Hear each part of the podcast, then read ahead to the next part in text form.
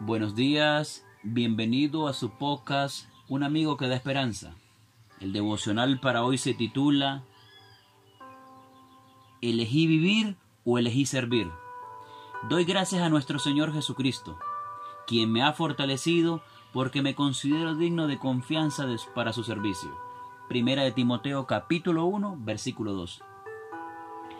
Era la noche del 30 de octubre del 2002 cuando un grupo de estudiantes de la Escuela de Medicina de la Pontificia Universidad Católica de Chile viajaba en tren para asistir a los Juegos Interescorales de Medicina del país. Daniela estaba finalizando el cuarto año de sus estudios y sus cualidades como deportista hacían muy valiosa su participación. Pero una hora después de haber iniciado el trayecto, mientras intentaba cambiar de vagón, inesperadamente cayó del tren quedando tendida sobre las vías. Aunque no sintió dolor, se percató que tenía su frente lastimada e intentó tocarse la herida, pero no lo consiguió. Entonces quiso incorporarse en medio de la penumbra y horrorizada se dio cuenta que tenía mutiladas sus cuatro extremidades.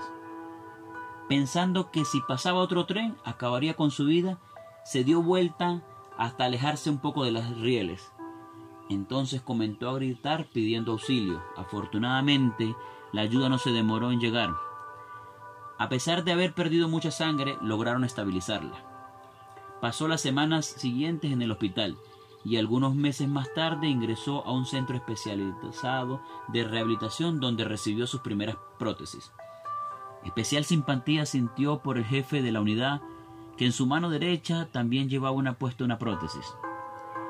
Aunque estaba consciente de la inexorable pérdida, este doctor produjo un cambio en la vida de Daniel al decirle, tu vida será lo que hagas con ella. Según cuenta en su libro autobiográfico, Elegí vivir, Daniela García decidió sobreponerse a todas las dificultades. Cada obstáculo fue tomado como un desafío, y con esfuerzo y perseverancia llegó a ser la primera médica cuadrilateralmente amputada del mundo. La fortaleza y el optimismo que Daniela enfrentó el accidente y llevó adelante el proceso de rehabilitación ha sido motivo de admiración. No obstante, mucho más admirable es lo que esta joven posteriormente hizo con su vida. Se dedicó a la rehabilitación de niños con discapacidades y lesiones físicas. Nadie más sensible que ella para comprender este tipo de sufrimiento. Nadie mejor para infundirles el valor y la esperanza necesarios para seguir adelante. Hay tragedias que son muy difíciles de comprender.